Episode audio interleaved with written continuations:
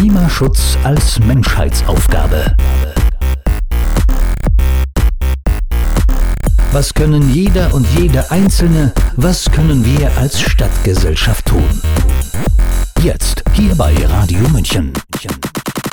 Hallo und herzlich willkommen bei Radio München. Heute mit der zweiten Sendung aus der Reihe Klimaschutz als Menschheitsaufgabe. Was kann jeder und jede Einzelne, was können wir als Stadtgesellschaft tun? Für Bundeskanzlerin Angela Merkel ist der Klimaschutz eine Menschheitsaufgabe. Und der bayerische Ministerpräsident Markus Söder forderte sogar den Kampf gegen den Klimawandel als verpflichtende Staatsaufgabe im Grundgesetz zu verankern.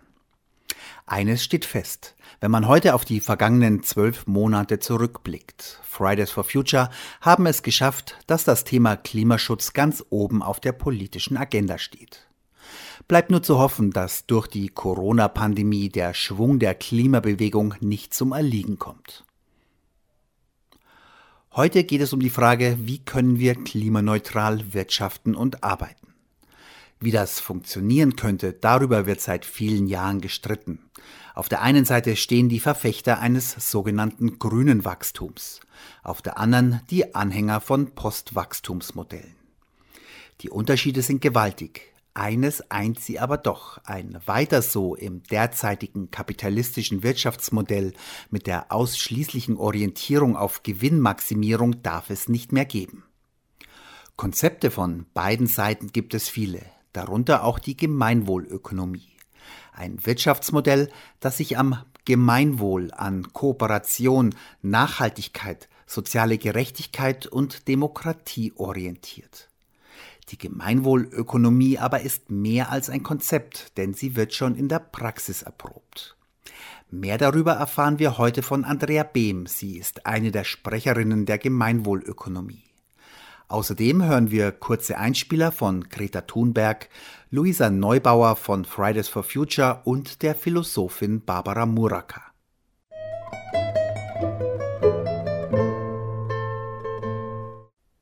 This is all wrong. I shouldn't be up here. I should be back in school on the other side of the ocean. Yet you all come to us young people for hope. How dare you? You have stolen my dreams and my childhood with your empty words, and yet I'm one of the lucky ones. People are suffering, people are dying, entire ecosystems are collapsing. We are in the beginning of a mass extinction, and all you can talk about is money and fairy tales of eternal economic growth. How dare you?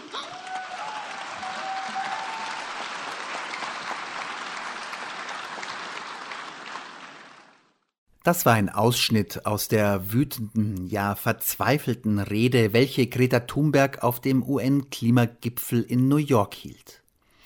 Im September vergangenen Jahres ist sie dorthin gesegelt, um auf dem Gipfel eine Rede zu halten. Eine Rede, in der sie klarstellte, dass sie eigentlich in der Schule sitzen sollte dass die Politiker mit ihren leeren Worten ihre Träume zerstört hätten und dass sie immer nur über Geld und über das Märchen vom ewigen Wirtschaftswachstum redeten, obwohl unser Ökosystem kurz vor dem Zusammenbruch stehe. Und ja, in der Wissenschaft ist es unstrittig. Wenn wir den vor der Corona-Krise eingeschlagenen Wachstumspfad nach dem Ende der Pandemie fortsetzen, wird sich die Erdatmosphäre bis zum Ende des 21. Jahrhunderts um 4 bis 6 Grad erwärmen. Nötig sei aber, so sagen es 99 Prozent der Klimaforscher, eine Begrenzung der Erderwärmung auf mindestens 2 Grad, besser noch 1,5 Grad. Diese Ziele aber stehen in weiter Ferne, wenn in Zukunft wieder so gewirtschaftet wird wie vor Corona. Das heißt, es steht schlecht um das Fortbestehen der menschlichen Zivilisation. Schnelles Handeln, ein rasches Umdenken in der Wirtschaft, in der Politik und in der Gesellschaft wäre unabdingbar, wenn es im 22. Jahrhundert die Spezies Mensch noch geben soll. Die Gemeinwohlökonomie könnte dazu einen wichtigen Beitrag leisten, meint Andrea Behm, eine der Sprecherinnen der Gemeinwohlökonomie. Wie der aussehen könnte, das wollen wir in der Sendung herausfinden. Zunächst schildert Andrea Behm, was die Gemeinwohlökonomie ausmacht. Grundlage der Gemeinwohlökonomie ist die Beobachtung, dass in der Wirtschaft ganz andere Werte gelten als in unseren alltäglichen zwischenmenschlichen Beziehungen. In unseren Freundschafts- und Alltagsbeziehungen geht es uns gut, wenn wir menschliche Werte wie Vertrauen, Ehrlichkeit und Wertschätzung leben. In der Wirtschaft hingegen dominieren die Werte Gewinnstreben und Konkurrenz. Dieser Widerspruch ist nicht nur ein Schönheitsfehler in einer komplexen Welt, sondern eine kulturelle Katastrophe.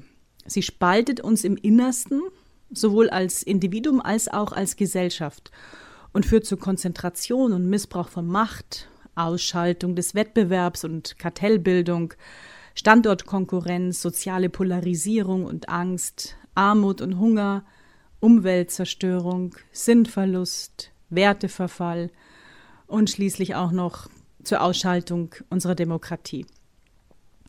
Die Gemeinwohlökonomie versucht eine Korrektur dieser kulturellen Fehlentwicklung.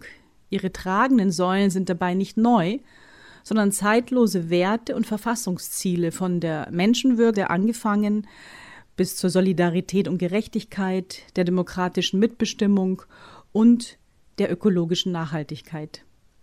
Schon Aristoteles unterschied die Wirtschaftsweise der Ökonomia, in der Gelderwerb nur ein Mittel ist, von der Krematistike, in der Gelderwerb das Ziel, also zum Selbstzweck mutiert ist. Im gleichen Geist besagt heute die Bayerische Verfassung in Artikel 151, die gesamte wirtschaftliche Tätigkeit dient dem Gemeinwohl. Das Grundgesetz sieht in Artikel 14 vor, dass Eigentum verpflichtet und sein Gebrauch zugleich dem Wohl der Allgemeinheit dienen soll. Heute aber wird das Ziel, nämlich das Gemeinwohl, in der realen Wirtschaft gar nicht gemessen. Es fehlen die geeigneten Erfolgsindikatoren, denn heute bilden das volkswirtschaftliche Bruttoinlandsprodukt, das BIP, der betriebswirtschaftliche Finanzgewinn eines Unternehmens und die Finanzrendite einer Investition die zentralen Erfolgsindikatoren. Sie jedoch messen nur das Mittel, also das Geld, seine Verfügbarkeit und seine Mehrung, sagen jedoch nichts Verlässliches darüber aus, ob das Ziel ihrer Verwendung, nämlich das Gemeinwohl, überhaupt erreicht wurde. Um diesen folgenschweren Fehler in der Erfolgsmessung zu beheben, gäbe es in einer Gemeinwohlökonomie künftig auf der Ebene der Volkswirtschaft ein sogenanntes Gemeinwohlprodukt, das sich zum Beispiel aus Indikatoren für Gesundheit, Wohlbefinden, Bildung, Teilhabe, sozialer Zusammenhalt, ökologische Stabilität, Sicherheit und Friede zusammensetzt. Damit lässt sich die Erreichung des Ziels und damit der Erfolg einer Volkswirtschaft direkt messen. Das Gemeinwohlprodukt würde von der Bevölkerung selbst etwa in demokratischen Wirtschaftskonventen komponiert werden. Auf der betriebswirtschaftlichen Ebene wird der Erfolg eines Unternehmens, also sein Beitrag zum Gemeinwohl, analog mit der sogenannten Gemeinwohlbilanz gemessen. Diese beantwortet die brennendsten Fragen der Gesellschaft an alle Unternehmen, wie zum Beispiel wie sinnvoll ist das Produkt oder seine Dienstleistung überhaupt? Wie human sind die Arbeitsbedingungen? Werden Frauen und Männer gleich behandelt und bezahlt? Wie werden die Erträge verteilt? Wer trifft die Entscheidungen? Wie kooperativ verhält sich das Unternehmen auf dem Markt? Wie ökologisch wird produziert, vertrieben und entsorgt? Gemessen wird in Punkten. Jedes Unternehmen kann derzeit maximal 1000 Punkte erreichen. Das Ergebnis würde in einer Gemeinwohlampel auf allen Produkten und Dienstleistungen sichtbar sein, um die Konsumentinnen und Konsumenten die Kaufentscheidung zu erleichtern. Je besser das Gemeinwohlbilanzergebnis eines Unternehmens, desto mehr rechtliche Vorteile erhält es, zum Beispiel niedrigere Steuern, Zölle, Zinsen und Vorrang beim öffentlichen Einkauf. Mithilfe dieser rechtlichen Anreizinstrumente werden die ethischen Produkte preisgünstiger als die unethischen. Und die Gesetze des Marktes würden endlich mit den Werten der Gesellschaft übereinstimmen.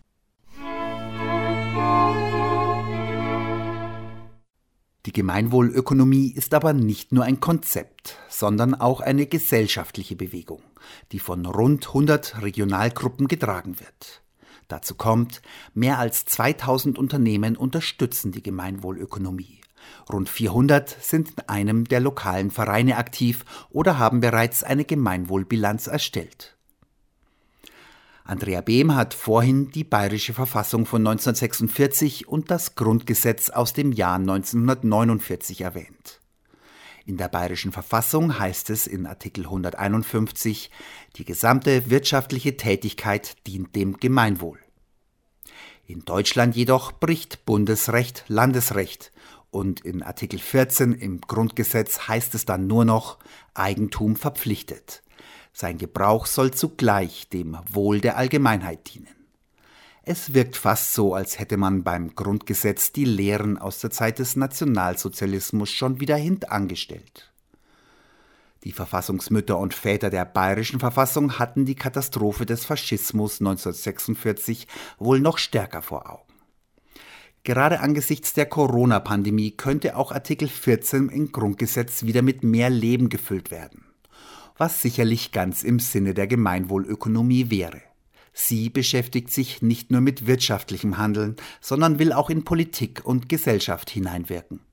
Da wir es bei den beschriebenen Problemen mit tiefen kulturellen Strukturen zu tun haben, also mit Strukturen, die zum Beispiel über Sprache, Ideologie, Kunst, Religion, empirische und formale Wissenschaften über lange Zeiträume hinweg im Wesentlichen unverändert bleiben, würde unsere Arbeit nur auf der wirtschaftlichen Ebene nicht ausreichen. Wir arbeiten daher deshalb darüber hinaus auch gesellschaftlich und politisch. Auf der gesellschaftlichen Ebene wollen wir Bewusstsein bilden für einen Systemwandel, der auf dem gemeinsamen, wertschätzenden Tun möglichst vieler Menschen beruht. Wir brauchen eine Erziehung zu neuen Werten, die Sensibilisierung für das eigene Menschsein, die Einübung von sozialer und kommunikativer Kompetenz und die Vermittlung von Achtung vor der Natur. Deswegen arbeiten wir zum Beispiel innerhalb der Gemeinwohlbewegung mit der gewaltfreien Kommunikation nach Marshall Rosenberg und üben bei Entscheidungsfindungsprozessen das systemische Konsensieren ein, ein Abstimmungsverfahren, bei dem unter mehreren Vorschlägen nicht derjenige ausgewählt wird, der den größten Zuspruch, sondern derjenige, der den geringsten Gruppenwiderstand erhält. Für die Schulausbildung schlagen wir zur Bewusstmachung der tief verwurzelten Vorstellung von Konkurrenz, Effizienz und Leistungs- und Profitmaximierung fünf neue Pflichtgegenstände vor, die da heißen könnten Gefühlskunde, Wertekunde, Kommunikationskunde, Demokratiekunde und Naturerfahrungskunde. Auf politischer Ebene setzen wir uns für die Einführung einer integrierten ethischen Unternehmensbilanzierung ein für die steuerliche Entlastung gemeinwohlorientierter Unternehmen sowie für die Vergabe öffentlicher Aufträge an genau solche Unternehmen. Vor zwei, drei Jahren waren wir auf bundesgesetzlicher Ebene sehr aktiv, als es um die Einführung des CSR-Gesetzes ging. Danach müssen immerhin große Unternehmen mit über 500 Mitarbeitenden über die Einhaltung von Menschenrechten berichten. Das überfällige Lieferkettengesetz ist auch so eine wichtige gesetzliche Änderung, die wir unterstützen. Oder der UN Binding Treaty, der auf globaler Ebene verhandelt wird und Unternehmen haftbar machen soll, die gegen Menschenrechte verstoßen. Unser politisches Ziel ist ein gutes Leben für alle Lebewesen und den Planeten, unterstützt durch ein gemeinwohlorientiertes Wirtschaftssystem.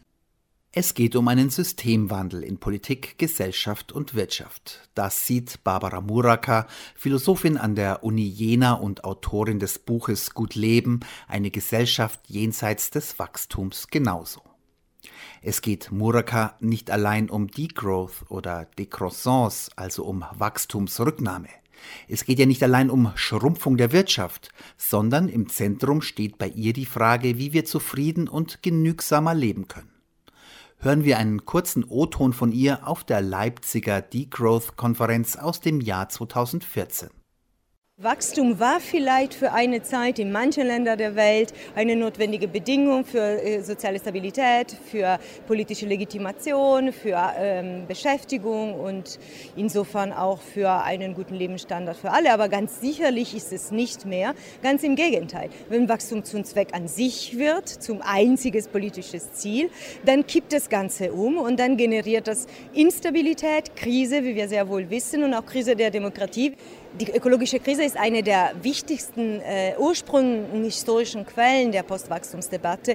Die Leute haben am Anfang angefangen, sich damit zu beschäftigen, zunächst erstmal wissenschaftlich mit dem Bericht an den Club of Rome Anfang der 70er Jahre, aber auch äh, aktivistisch als Aktion gegen Extraktivismus, gegen die Nutzung, Übernutzung der fossilen Quellen und neulich natürlich auch gegen die andere Seite, die Übernutzung der Senken, also gegen äh, Climate Change.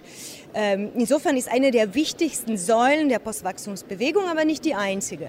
Dazu gehört auch eine Kritik an diese Logik, die auch unser Leben mit, äh, mit, äh, mit, äh, mit sich reißt. Diese Logik des immer mehr, des immer schnellers, des, des Wettbewerbs. Also es ist nicht nur die ökologische Frage, aber die ist zentral in der Postwachstumsdebatte. Degrowth ist die englische Übersetzung von dem französischen Wort Décroissance. Und in der französischen Tradition, wo diese Idee entstanden ist, war ist Décroissance nicht einfach nur das Gegenteil von Wachstum, weil dann ist genauso wachstumsfixiert wie Wachstum selbst. Also die, das Gegenteil vom Wachstum, ökonomische Schrumpfung, bringt mit sich Krise, wenn sich alles andere nicht ändert. Mit Décroissance meint man aber eine radikale gesellschaftliche Veränderung, die sowohl die gesellschaftliche Institutionen als auch die unsere imaginäre, also unsere Vorstellungswelt, unsere Werte, unsere tiefe Überzeugungen auch mit berücksichtigen muss. Barbara Muraka geht es darum, die Logik von Profit und endloser Kapitalakkumulation zu überwinden. Statt gesellschaftliche Verteilungskonflikte durch Wachstum abzumildern, gelte es, Reichtum umzuverteilen, Arbeit anders zu organisieren und mit weniger Ressourcenverbrauch besser zu leben. Bevor wir dazu kommen, welchen Beitrag die Gemeinwohlökonomie für ein besseres Leben mit weniger Ressourcenverbrauch leisten könnte, erläutert Andrea Behm, warum unsere Gesellschaften bzw. unsere Volkswirtschaften derzeit noch immer stetes Wachstum brauchen. Das ist die zentrale Frage im Kapitalismus. Der schweizerische Wirtschaftswissenschaftler Hans-Christoph Binswanger hat sie, wie ich finde, sehr gut beantwortet. Nach ihm ist die Geldschöpfung der Motor des Wachstums. Ein Unternehmen, das etwas herstellen will, braucht Kapital, um Arbeit, Maschinen und Rohstoffe kaufen zu können. Es bekommt dieses Geld als Kredit von den Banken. Der Wachstumszwang entsteht, weil die Investitionen von gestern von den heutigen Gewinnen gerechtfertigt werden müssen.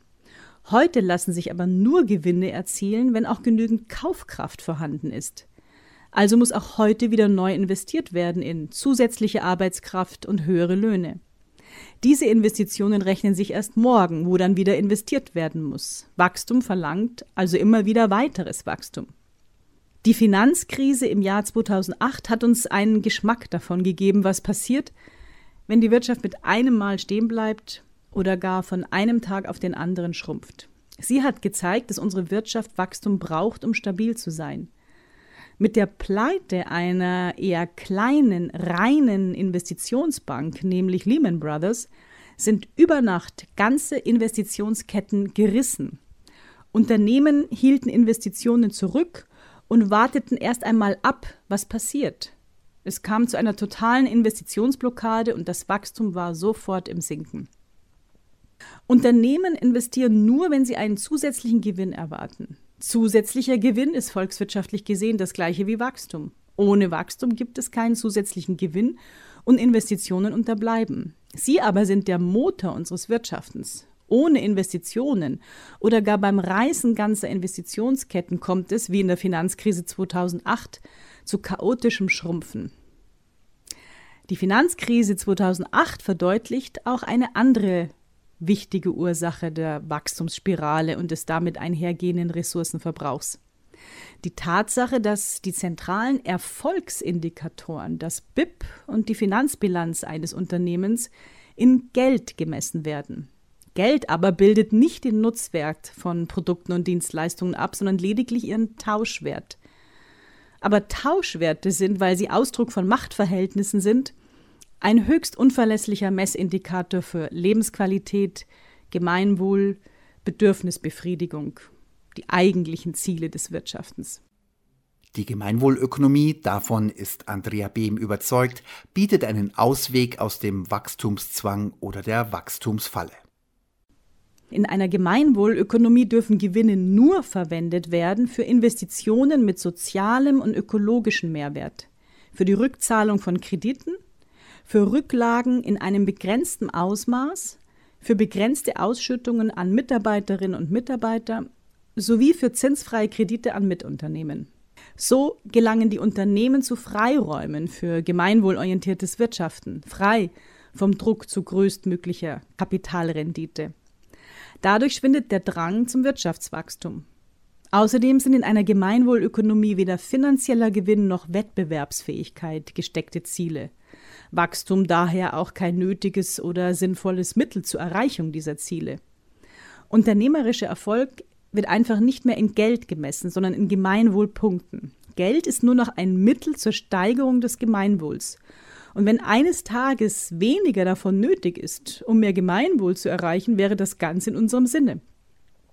Derzeit ist Wachstum für viele Unternehmen Ziel oder sogar Zwang, weil sie damit ihre Gewinne erhöhen, die Aktionäre bedienen, sich gegen die Konkurrenz behaupten und vor feindlicher Übernahme schützen können. Doch Aktionärinnen und Aktionäre gibt es in der Gemeinwohlökonomie keine mehr und die Angst, vom anderen gefressen zu werden, erübrigt sich, weil die anderen auch nicht mehr wachsen müssen und fressen dürfen. Die kapitalistische Systemdynamik erlischt. Alle sind vom systemischen Wachstums- und wechselseitigen Fresszwang erlöst. Die Universität Bremen übrigens empfiehlt Unternehmen, die ihr Bewusstsein über ihr Wirken in der Gesellschaft im Sinne der UN-Nachhaltigkeitsziele der Agenda 2030 verändern wollen, die Gemeinwohlbilanz anzuwenden, weil diese ein, Zitat, hohes Ambitionsniveau habe. Die Unternehmerin, der Unternehmer von heute muss nämlich lernen, ganz anders zu entscheiden als früher. Sie oder er müssen nämlich in der Lage sein, Auswirkungen ihrer heutigen Entscheidungen abzuschätzen, die erst weit in der Zukunft liegen und Menschen betreffen, die mit dem Unternehmen unmittelbar nichts zu tun haben. Dies erfordert auf der fachlichen, ethischen sowie auf der emotionalen Ebene eine hohe Kompetenz. Die neue Generation von Unternehmerinnen und Unternehmern muss danach dreierlei können. Erstens verstehen, dass auch Ihr Unternehmen eingebettet ist in ein größeres System, welches länger existieren wird als das Unternehmen. Zweitens, sich als Teil einer großen gesellschaftlichen Bewegung spüren, in der immer humanere Bedingungen für die nachkommenden Generationen geschaffen werden. Und drittens, sich als Mensch einer Ethik verpflichten, die die Einheit der ganzen Welt zum Ziel hat. Und genau das hat die Gemeinwohlökonomie im Blick. Aber was ist das eigentlich, das Gemeinwohl? Und wer bestimmt, was dem Gemeinwohl nützlich und was dem Gemeinwohl schädlich ist? Kann man den Grad des Gemeinwohls messen? Die Gemeinwohlökonomie hat dazu Instrumente entwickelt. Zentrales Messinstrument auf der betriebswirtschaftlichen unternehmerischen Ebene ist die Gemeinwohlbilanz. Mit ihr können Unternehmen ihren Beitrag zum Gemeinwohl anhand des Gelingens ihrer Beziehungen zu Lieferantinnen und Lieferanten, Eigentümerinnen und Eigentümern, den Finanzpartnerinnen und Partnern, den Mitarbeitenden, den Kundinnen und Kunden, den Mitunternehmen und dem gesellschaftlichen Umfeld bewerten. Und zwar in Bezug auf die vier Verfassungswerte erstens Menschenwürde, zweitens Solidarität und Gerechtigkeit, drittens ökologische Nachhaltigkeit sowie viertens Transparenz und Mitentscheidung. Durch die Verknüpfung der vier Werte mit fünf Berührungsgruppen ergeben sich insgesamt 20 Gemeinwohlthemen. Jedes von ihnen beschreibt, wie die einzelnen Werte gegenüber den jeweiligen Berührungsgruppen gelebt werden. Allein die Beschäftigung mit ihnen, angefangen von der Menschenwürde in der Lieferkette über die Förderung ökologischen Verhaltens der Mitarbeitenden bis hin zur Produkttransparenz, löst im Unternehmen ein Nachdenken aus und setzt damit bereits einen Veränderungsprozess in Gang. Fragen, die bislang unbeachtet blieben, rücken in den Fokus, wie zum Beispiel die Frage nach der Herkunft der verwendeten Rohstoffe, den Arbeitsbedingungen, nicht nur im eigenen Unternehmen, sondern auch in Unternehmen der Lieferantinnen und Lieferanten oder gar die Frage nach der Sinnhaftigkeit des hergestellten Produkts. Ehemals zentrale Fragen wie beispielsweise verbessertes Marketing für die Produktplatzierung oder die Höhe der Gewinnmargen verlieren an Dominanz. Auf der volkswirtschaftlichen Ebene, ob nun kommunal, regional oder national, entwickeln die Bürgerinnen und Bürger in kommunalen oder regionalen Wirtschaftskonventen oder auf Bundesebene in einem nationalen Wirtschaftskonvent das Gemeinwohlprodukt. Dies entspricht dem heutigen Bruttoinlandsprodukt. Bei der Entwicklung eines Gemeinwohlprodukts brauchen wir das Rad nicht neu zu erfinden. In Bhutan gibt es das Bruttonationalglück, es gibt den OECD Better Life Index oder in Schweden 15 Kriterien, an denen das Wohlbefinden der Schwedinnen und Schweden gemessen wird. Darunter sind zum Beispiel die Wasser- und Luftqualität, der eigene Gesundheitszustand, das Maß zwischenmenschlichen Vertrauens oder die allgemeine Lebenszufriedenheit.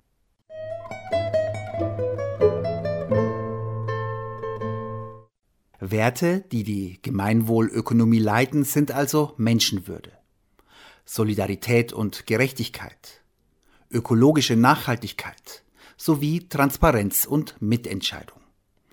Auf Grundlage solcher Werte wird vom Unternehmen analog zur Finanzbilanz eine Gemeinwohlbilanz erstellt, in der die Größe des Gemeinwohlbeitrags in Punkten bewertet wird. Eine Finanzbilanz hantiert mit Zahlen, mit Einnahmen auf der einen und mit Ausgaben auf der anderen Seite. Die Zahlen sind nachvollziehbar. Die Frage ist, kann das Gemeinwohl auch einfach mit Zahlen oder eben Punkten dargestellt werden? Ja, das ist möglich, auch wenn zu den Zahlen, also den Gemeinwohlpunkten, die 20 Gemeinwohlthemen auch noch aussagekräftig beschrieben werden müssen. Zunächst ordnet sich ein Unternehmen zu jedem der 20 Themen auf einer vierstufigen groben Werteskala von erste Schritte, fortgeschritten, erfahren und vorbildlich ein. Danach nimmt das Unternehmen eine Feinjustierung vor, also bewertet sein unternehmerisches Handeln zu jedem der 20 Themen auf einer Skala bis zu 50 Punkten je Thema. Maximal können 1000 Gemeinwohlpunkte erreicht werden. Das Minimum liegt bei minus 3600 Punkten. Minuspunkte gibt es zum Beispiel bei der Ausnutzung der eigenen Marktmacht gegenüber Lieferantinnen und Lieferanten, bei unethischen Werbemaßnahmen oder bei Abhängigkeit von ökologisch bedenklichen Ressourcen. Die Gemeinwohlbilanz wurde so entwickelt, dass sie für Unternehmen jeder Branche, jeder Größe und jeder Rechtsform anwendbar ist. Vom gemeinnützigen Verein über den mittelständischen Familienbetrieb bis zum börsennotierten Konzern oder zur öffentlichen Universität. Wer mehr dazu wissen möchte, kann sich das Handbuch der Gemeinwohlbilanz auf unserer Webseite ecogood.org genau ansehen. Klingt spannend, aber welche Vorteile hat das Unternehmen von einer positiven Gemeinwohlbilanz? Und wie wirkt sich eine positive Gemeinwohlbilanz auf das Unternehmen aus? Andrea B. Ob im Unternehmen selbst oder am Markt, eine Gemeinwohlbilanz bringt einem Unternehmen Vorteile auf beiden Ebenen. Intern ermöglicht sie eine umfassende systematische Betrachtung der unternehmerischen Aktivitäten in Bezug auf alle Berührungsgruppen. Sie ist somit ein Werkzeug für ein 360-Grad-Nachhaltigkeitsmanagement. Die Bilanz wertet auch die Beziehungen innerhalb eines Unternehmens qualitativ auf. Kooperationen mit Geschäftspartnerinnen und Partnern werden vertieft und die Motivation der Mitarbeitenden steigt. Die Bilanz zeigt differenziert an, in welchen Bereichen bereits ein Beitrag zum Gemeinwohl geleistet wird und wo noch Entwicklungspotenziale liegen. Die Reflexion und der Austausch fördern Innovationsimpulse sowie eine werteorientierte Aktualisierung der Unternehmensstrategie. Am Markt, also extern, erhöht eine Bilanz die Attraktivität sowie die Differenzierbarkeit des Angebots eines Unternehmens. Der Beitrag zum Gemeinwohl wird sichtbar und es wird nach außen hin transparent, dass sich das Unternehmen an dem Transformationsprozess beteiligt, wie ihn die UN-Nachhaltigkeitsziele fordern. So kann sich zum Beispiel die gemeinwohl bilanzierende Sparda Bank München, wenn sie neue Mitarbeitende sucht, trotz Fachkräftemangels über eine Vielzahl von hochqualifizierten Bewerbungen freuen. Eine Gemeinwohlbilanz eröffnet außerdem Räume für neue Kooperationen und Netzwerke. Bei den Diskussionen über das Ende des Kapitalismus oder über das Ende des neoliberalen, des wachstumsfixierten Wirtschaftsmodells geht es ja auch oft um die Frage, wie schaut der Übergang zu einem anderen, nachhaltigeren Wirtschaftsmodell aus, ohne dass es zu einem völligen wirtschaftlichen Zusammenbruch, Krieg, inneren Unruhen, Hungersnöten etc. kommt. Bei der Gemeinwohlökonomie, wenn wir das Konzept richtig verstanden haben, ist der Übergang ein langsamer Prozess, der Stück für Stück voranschreitet, ohne dass es zu sozialen Verwerfungen kommen müsste. Ja, genau. Die Frage ist nur, ob wir noch die Zeit dazu haben. Wir rasen derzeit mit 100 Stundenkilometer auf eine Wand zu und niemand berechnet den Bremsweg. Visionen für eine andere Wirtschaft gibt es genug. Die Gemeinwohlökonomie ist eine von ihnen. Für den Übergang hat aber auch sie nicht die Lösung. Immerhin hat sie schon ganz konkret mit der Umsetzung der eigenen Transformationsideen angefangen. Ob sich das zeitlich ausgeht, sehe ich persönlich eher pessimistisch. Vielleicht braucht es für den Übergang radikalere Maßnahmen, wie zum Beispiel eine staatliche Rationierungspolitik wie in der britischen Kriegswirtschaft in den 40er Jahren. Im Grunde erleben wir ja gerade jetzt etwas Ähnliches eine durch das Coronavirus aufgezwungene Rationierungswirtschaft. Gemeinwohlorientiertes Wirtschaften trifft unter den bestehenden Bedingungen systemisch auf Hindernisse, die etwa durch Markt- und Wettbewerbsmechanismen oder fehlende Regulierung entstehen. Daher arbeiten gemeinwohlorientierte Unternehmen aktiv an praktischen, institutionellen und rechtlichen Rahmenbedingungen für gemeinwohlorientiertes Wirtschaften für sich und ihre Partnerinnen und Partner. Dies gelingt ihnen beispielsweise durch kooperativen Direkteinkauf, Förderprogramme für kleinere Händlerinnen und Händler oder durch die Ausnutzung ihrer, wenn auch begrenzten Marktmacht für eine branchenweite Erhöhung der Standards. Eine Gemeinwohlökonomie wird sich wohl allgemein und langfristig nicht ohne Sanktionsmöglichkeiten durchsetzen können, indem etwa Unternehmen, die nicht auf das Gemeinwohl achten, Förderungen entzogen und der Marktzugang erschwert wird. Darüber hinaus können mit Besteuerungen sinnvolle Lenkungswirkungen erzielt werden. Angesichts der Wirkungslosigkeit freiwilliger Regelungen zur Unternehmensverantwortung wird der Gesetzgeber vermehrt auf rechtlich bindende Vorschriften zurückgreifen müssen. Zu diesem Zweck arbeitet die Gemeinwohlökonomie auch mit anderen gleichgesinnten Organisationen zusammen, zum Beispiel im Bereich Menschenrechte in der Lieferkette mit dem Eine Welt Netzwerk Bayern oder wenn es um die Durchsetzung eines ethischen Welthandels geht und eben nicht um den sogenannten Freihandel nach TTIP, CETA oder Mercosur, dann kooperieren wir mit ATTAC, dem globalisierungskritischen Netzwerk. Wir unterstützen Kampagnen anderer, die sich für Arbeitszeitverkürzung, die Stärkung der öffentlichen und Gemeingüter oder für eine Vollgeldreform einsetzen. Denn all diese Ansätze wirken der heutigen Konzentration von Reichtum und Macht entgegen. Es wäre naiv zu glauben, als könne ein anderes Wirtschaften ohne die Änderung der gegenwärtigen Machtverhältnisse über die Bühne gehen. Deshalb legt die Gemeinwohlökonomie auf die beiden großen blinden Flecken der sogenannten freien Marktwirtschaft großes Augenmerk, auf die Eigentumsfrage und auf die Demokratiefrage. Dabei wissen wir, dass die Gemeinwohlökonomie weder das beste aller neuen Wirtschaftsmodelle ist, noch ein vollendetes Modell, noch das Ende der Geschichte. Sie ist nur ein nächster möglicher Schritt in die Zukunft. Sie ist ein ergebnisoffener und partizipativer Prozess und sucht Synergien mit ähnlichen Ansätzen wie zum Beispiel der solidarischen Ökonomie, der Postwachstumsökonomie oder der Allmendenbewegung.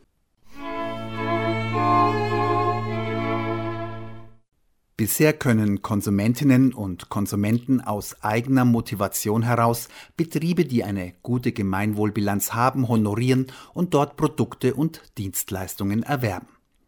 Der nächste Schritt wäre, die Politik und die Verwaltung ins Boot zu holen.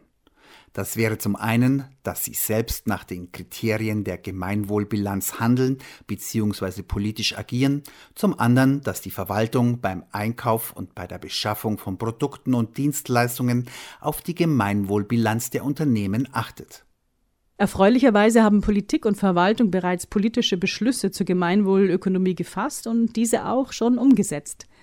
So haben sich zum Beispiel die Gemeinden Wielenbach, Peißenberg und Wessobrunn zu Gemeinwohlgemeinden erklärt und bilanzieren eine ihrer kommunalen Einrichtungen nach der Gemeinwohlökonomie. Die ersten zertifizierten Gemeinwohlgemeinden im deutschsprachigen Raum sind die Gemeinden Mäder und Nenzig in Vorarlberg, Kirchern-Schöring in Bayern sowie Klicksbüll, Brecklum und Bordelum in Nordfriesland. Die Stadt Stuttgart hat mehrere ihrer Kommunalbetriebe bilanziert, eine Projektmanagerin eingestellt und fördert Privatunternehmen bei der Erstellung einer Gemeinwohlbilanz. Die Landesregierungen von Baden-Württemberg und Hessen haben die Gemeinwohlökonomie in ihre Regierungsprogramme integriert. Und auch auf internationaler Ebene ist die Gemeinwohlökonomie schon erfolgreich. Der Europäische Wirtschafts- und Sozialausschuss erarbeitete eine zehnseitige Initiativstellungnahme zur Gemeinwohlökonomie, die mit 86 Prozent Ja-Stimmen angenommen wurde. Und vom UN-Entwicklungsprogramm gibt es eine Einladung zur Vorstellung der Gemeinwohlökonomie. Es geht also voran. Ansätze und Erfolge gibt es schon. Die Gemeinwohlökonomie hat es geschafft, in die Wirtschaft, aber auch in Gesellschaft und Politik hineinzuwirken, ein Umdenken anzustoßen, eine Änderung des Verhaltens in die Wege zu leiten. Das Ziel der Gemeinwohlökonomie ist am Ende das Streben nach dem allgemeinen Wohl, also das Streben nach einer Kultur des guten Lebens für alle in einer friedlichen und nachhaltigen Welt. Radio München. Sie haben Radio München eingeschaltet und hören gerade die zweite Sendung in unserer Reihe Klimaschutz als Menschheitsaufgabe. Was kann jeder und jede Einzelne, was können wir als Stadtgesellschaft tun? Heute dreht sich alles um die Frage, wie können wir klimaneutral wirtschaften und arbeiten. Das Konzept, was wir heute vorstellen, ist die Gemeinwohlökonomie, ein Wirtschaftsmodell, das sich am Gemeinwohl, an Kooperation, Nachhaltigkeit, soziale Gerechtigkeit und Demokratie orientiert. Die Gemeinwohlökonomie aber ist mehr als ein Konzept, denn sie wird schon in der Praxis erprobt, wie wir von Andrea Behm, eine der Sprecherinnen der Gemeinwohlökonomie, noch ausführlicher hören werden. Jetzt steht die Frage im Fokus, wie schaffen wir es, den CO2-Ausstoß so weit zu begrenzen, dass die Menschen auf unserem Planeten eine Zukunft haben. Dazu kommen wir nochmal auf das Thema Wachstum zurück. Wie steht die Gemeinwohlökonomie zur Frage, ob nicht auch grünes Wachstum, ob nicht auch ökologisches und nachhaltiges Wirtschaften im Kapitalismus erfolgreich sein kann? Befürwortern grünen Wachstums ist immerhin bewusst, wie schädlich unsere Art von Wirtschaftswachstum ist und dass man etwas ändern muss. Um allerdings an grünes Wachstum zu glauben, muss man schon sehr optimistisch sein. Können wir die Umwelteinwirkung eines jeden Euro an globaler Wirtschaftsleistung wirklich so weit reduzieren, dass die Erde trotz Wachstums unbeschadet bleibt? Grünes Wachstum ist meiner Meinung nach schlichtweg unrealistisch. Man muss sich ja auch überlegen, welche neuen Technologien man dafür benötigt und wie schnell man sie implementieren muss, wie hoch der Investitionsbedarf ist und wer investieren soll. Spätestens dann erkennt man, dass grünes Wachstum einen völligen Strukturwandel voraussetzt. Und bis jetzt konnte mich noch niemand davon überzeugen, dass wir den Klimawandel aufhalten, Ungleichheit reduzieren und finanzielle Stabilität herstellen können, während wir gleichzeitig irgendeiner Form von Wachstum nachjagen. Vielleicht mag sogenanntes grünes Wachstum einen vorübergehenden Entkopplungsschub bewirken. Eine dauerhafte Lösung des Wachstumsdilemmas ist es aber nicht. Vor dem Auftreten von Fridays for Future ist der Klimaschutz kein Stück vorangekommen. Vielmehr hat der weltweite CO2-Ausstoß über Jahre kontinuierlich zugenommen. Die Gemeinwohlökonomie könnte die ideale Partnerin der Klimaschutzbewegung sein, um den CO2-Ausstoß nachhaltig zu senken. Die Gemeinwohlökonomie ist mit ihrem Ansatz, die ökologische Verantwortung als einen Gemeinwohlwert auch in der Wirtschaft umzusetzen, die ideale Partnerin der Klimaschutzbewegung. Ein gutes Beispiel für eine bereits begonnene Kooperation ist Greenpeace Deutschland. Die größte Umweltorganisation hat bereits eine Gemeinwohlbilanz erstellt und der BUND will folgen. Außerdem plädieren wir für die sogenannten ökologischen Menschenrechte, wonach das globale Wirtschaften prinzipiell innerhalb der ökologischen Grenzen des Planeten stattfindet. Wirtschaften innerhalb der ökologischen Grenzen. So simpel ist es. Als nächstes schildert Andrea Behm unter Zuhilfenahme welcher Kriterien in der Gemeinwohlbilanz Klima- und Umweltschutz sowie Nachhaltigkeit bewertet werden. Möchte ein Unternehmen, eine Organisation, eine Gemeinde oder eine Universität den eigenen Beitrag zum Klimaschutz bewerten, werden bei der Erstellung einer Gemeinwohlbilanz fünf Themen untersucht. Erstens die ökologische Nachhaltigkeit in der Lieferkette, zweitens die sozialökologischen Investitionen und Mittelverwendungen, drittens die Förderung des ökologischen Verhaltens der Mitarbeitenden, viertens die ökologische Auswirkung durch Nutzung und Entsorgung von Produkten und Dienstleistungen sowie fünftens die generelle Reduktion ökologischer Auswirkungen. Unternehmen müssen sich bei der Bilanzerstellung Fragen stellen wie wie tragen wir in der Lieferkette zu einer Verringerung der Umweltauswirkungen bei? Welche Wirkung hat unser Vermögen auf den ökologischen Fußabdruck? Wie nehmen wir Einfluss auf die Ernährung während der Arbeitszeit? Wie gehen wir mit dem Thema Mobilität um, beziehungsweise der Anreise zum Arbeitsplatz? Welche ökologischen Auswirkungen werden durch unsere Produkte und Dienstleistungen bei der Nutzung und Entsorgung hervorgerufen? Oder wie erkennen wir potenziell schädliche Umweltwirkungen und vermeiden diese? Anhand der folgenden Indikatoren muss dann auch quantitativ messbar im Detail nachgewiesen werden, dass man sich aktiv mit dem Thema Klima- und Umweltschutz auseinandersetzt. Zum Beispiel, wie hoch ist der Anteil der eingekauften Produkte oder Dienstleistungen, die ökologisch höherwertige Alternativen sind? Wie hoch ist der Anteil der Lieferantinnen und Lieferanten, die zur Reduktion ökologischer Auswirkungen beitragen? Wie hoch ist der Anteil der eingekauften Produkte oder Dienstleistungen, die mit unverhältnismäßig hohen Umweltauswirkungen einhergehen? Wie sieht der Investitionsplan einschließlich des ökologischen Sanierungsbedarfs in genauen Eurozahlen aus? Wie hoch ist der genaue Anteil der Verpflegung aus ökologischer Herkunft? Wie hoch der Anteil der Anreise mit Pkw bzw. öffentlichen Verkehrsmitteln bzw. Rad bzw. zu Fuß? Wie hoch ist der Grad der Akzeptanz des ökologischen Betriebsangebots bei den Mitarbeitenden in Prozent?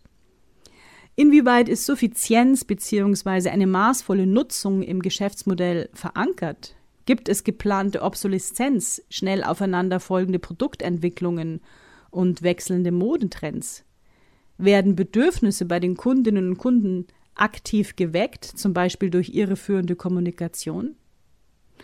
Außerdem müssen sogenannte Umweltkonten angelegt werden, aus denen der Ausstoß klimawirksamer Gase und deren CO2-Äquivalent hervorgeht oder der Benzinverbrauch, der Strom- und Gasverbrauch, der Chemikalienverbrauch, der Kunstlichtverbrauch und vieles mehr. Die Gemeinwohlbilanz geht da schon ganz schön in die Tiefe. In der Tat, da muss ein Unternehmen einiges an Aufwand leisten, um eine solche Gemeinwohlbilanz zu erstellen. Denn neben dem Wert der ökologischen Nachhaltigkeit gibt es ja auch noch die Werte Menschenwürde, Solidarität und Gerechtigkeit sowie Transparenz und Mitentscheidung, die untersucht bzw. bilanziert werden müssen. Und dann müssen die vom Unternehmen erstellten Ergebnisse noch überprüft werden.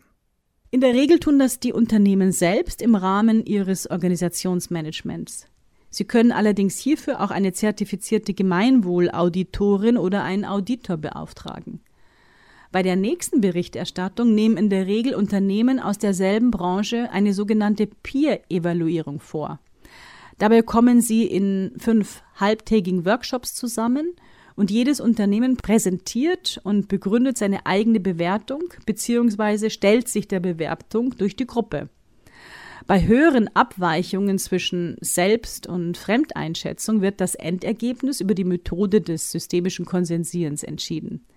Dieser gemeinsame Lernprozess wird von einem zertifizierten Gemeinwohlberater oder einer zertifizierten Gemeinwohlauditorin begleitet. Jetzt hat natürlich ein Unternehmen, das eine Gemeinwohlbilanz erstellt und sich gegebenenfalls auch zertifizieren lässt, ein Interesse daran, dass die Kundinnen und Kunden davon erfahren. Vermutlich aber nur dann, wenn die Gemeinwohlbilanz positiv ausgefallen ist. Wenn also das Unternehmen, wenn wir beim Klimaschutz bleiben, eine gute Klimaschutzbilanz vorweisen kann. Wie kommen die Kundinnen und Kunden an die Informationen? Einfach indem sie nachfragen oder auf die Webseite des Unternehmens schauen. Das heißt, hier sind die mündigen Konsumentinnen und Konsumenten gefragt. Einfach nur einkaufen, ohne auf Produktions- und Arbeitsbedingungen zu achten, das geht nicht mehr. Zumindest solange die Politik nicht in der Lage ist, die Einhaltung von Arbeits-, Sozial- und Umweltstandards effektiv zu kontrollieren und zu gewährleisten. Zum Beispiel durch ein Lieferkettengesetz. Mit einem solchen Gesetz müssten alle Unternehmen geeignete Maßnahmen ergreifen, um Menschenrechtsverletzungen und Umweltzerstörungen in der gesamten Lieferkette, angefangen von der Rohstoffgewinnung bis hin zur Abfallentsorgung, zu vermeiden. Bei Schäden an Menschen und Umwelt könnten Unternehmen haftbar gemacht werden. Die Bundesregierung hatte vor der Corona-Krise angekündigt, einen Gesetzentwurf für ein Lieferkettengesetz demnächst vorzulegen. Ob ein solcher Vorschlag noch kommt, steht in den Sternen. Allerdings wäre es wünschenswert, gerade angesichts der Corona-Pandemie darüber nachzudenken, ob wir nicht eine andere Globalisierung brauchen. Eine Welt mit guten Gesundheitsstandards, mit echten Arbeitsschutz und mit sozialen und ökologischen Standards, die global gelten und nicht nur auf dem Papier stehen. Und wäre es dann nicht sinnvoll, im Rahmen eines globalen Abkommens ein für alle Staaten der Welt geltendes Lieferkettengesetz zu schaffen? Selbstverständlich. Und über einen solchen UN-Vertrag wird seit einigen Jahren auch heftig gestritten. Der sogenannte UN Binding Treaty on Business and Human Rights, auf Deutsch das verpflichtende Abkommen für Wirtschaft und Menschenrechte, soll transnationale Unternehmen bei Menschenrechtsverletzungen zur Verantwortung ziehen. Andrea Behm hat es vorhin erwähnt. Über 100 Staaten beteiligen sich inzwischen an den Verhandlungen, die seit vielen Jahren im Rahmen der UN geführt werden. Vermutlich werden sich diese noch weitere Jahre hinziehen. Das lag bisher bedauerlicherweise vor allem an den reichen Industriestaaten, die sich solch einem verpflichtenden Vertrag nachhaltig verweigern.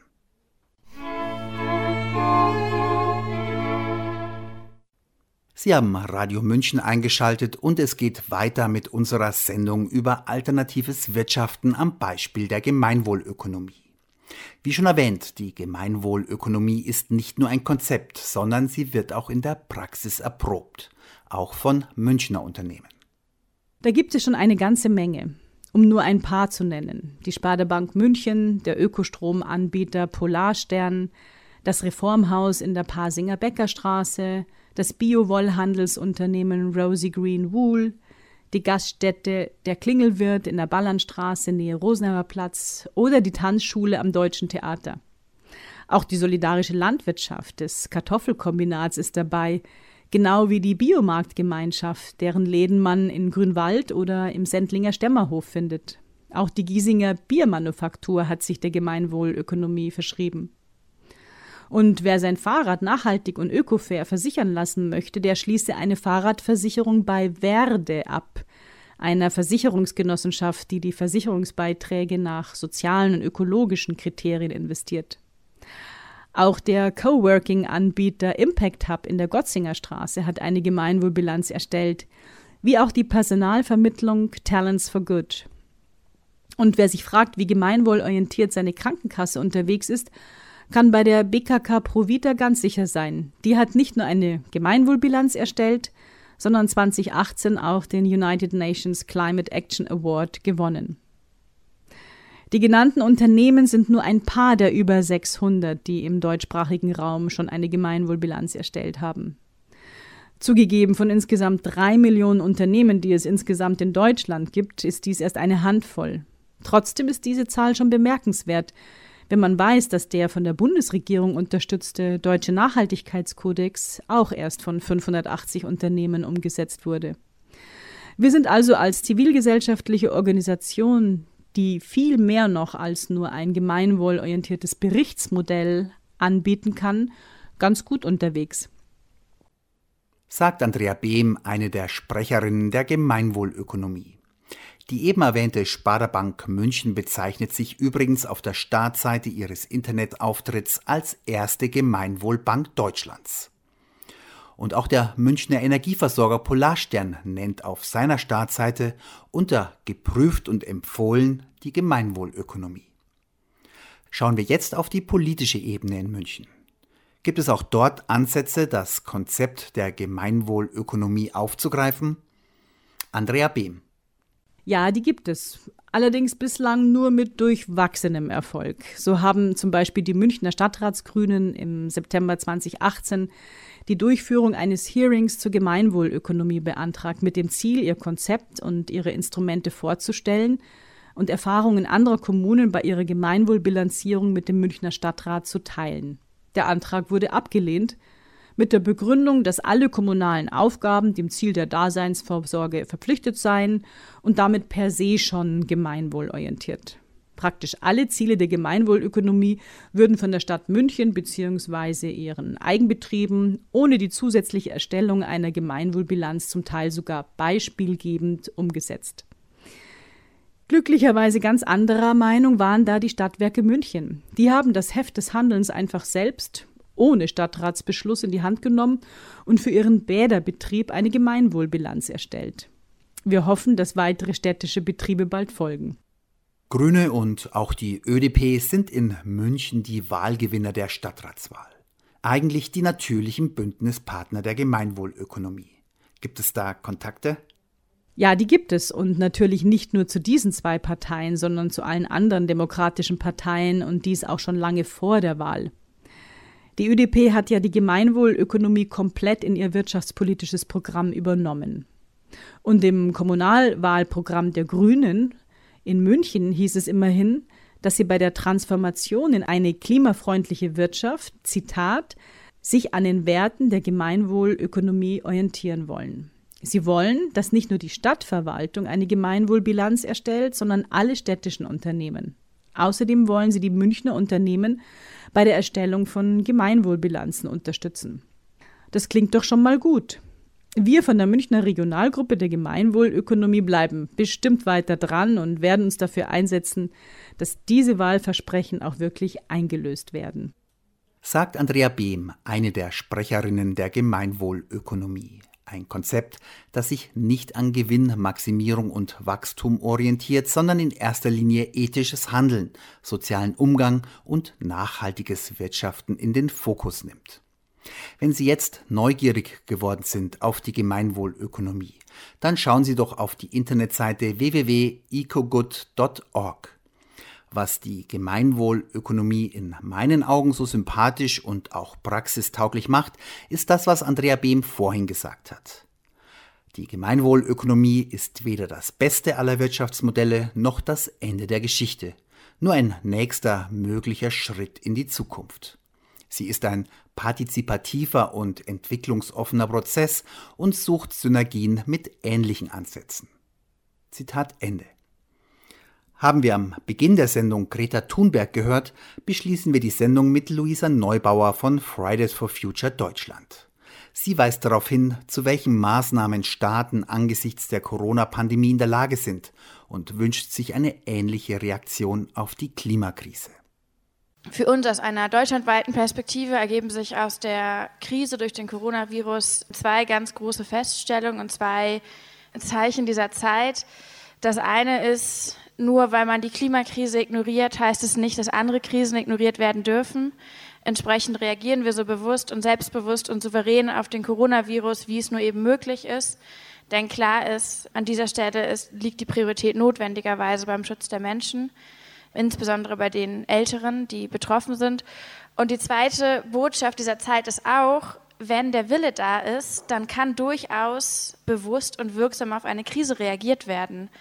Und das zeigt sich gerade, wo der Wille liegt und dass die Bereitschaft durchaus da ist bei Staaten, bei Regierungen, bei Wirtschaftsvertreterinnen und auch bei jedem Einzelnen auf eine Krise zu reagieren. Und das ist für uns als Klimaaktivisten, als Teil der Klimagerechtigkeitsbewegung eine ganz, ganz wichtige Botschaft.